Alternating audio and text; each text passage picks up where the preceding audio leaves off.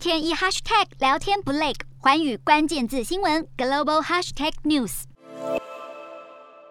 巴基斯坦国民议会在十一号选出新任总理夏利夫，再度更替国内政权。夏利夫在就职演说时表示，会继续推动和中国的友好合作，强调没有人能夺走中巴两国的友谊。巴基斯坦政界贪腐严重，一年多前的夏利夫仍还待在牢房里，因为洗钱的罪名被关押半年。如今当上国家总理，也还在等待审判。他的就职可是惹毛了不少人民。这些上街抗议的民众要政府把前任总理还回来，因为前总理伊姆兰汗就是遭议会不信任案。投票被迫拱手让出国家大位，沦为巴国史上第一个被罢免下台的总理。伊姆兰汗声称，他的罢免是美国政府和国内反对党联手的阴谋，因为他在任内亲中又亲俄，引起了白宫的不满。不过，伊姆兰汗执政的过去三年多，反贪腐改革计划始终停滞不前，国内通膨也在二位数高居不下。有分析认为，他是因此失去了军方支持才会垮台。而巴基斯坦从一九四七年独立以来，从没有任何一任总理能够完整做完五年的任期，还有不少历任总。里是被暗杀或处决。这次由夏利夫接替执政，各界都在观察巴基斯坦的未来会如何发展。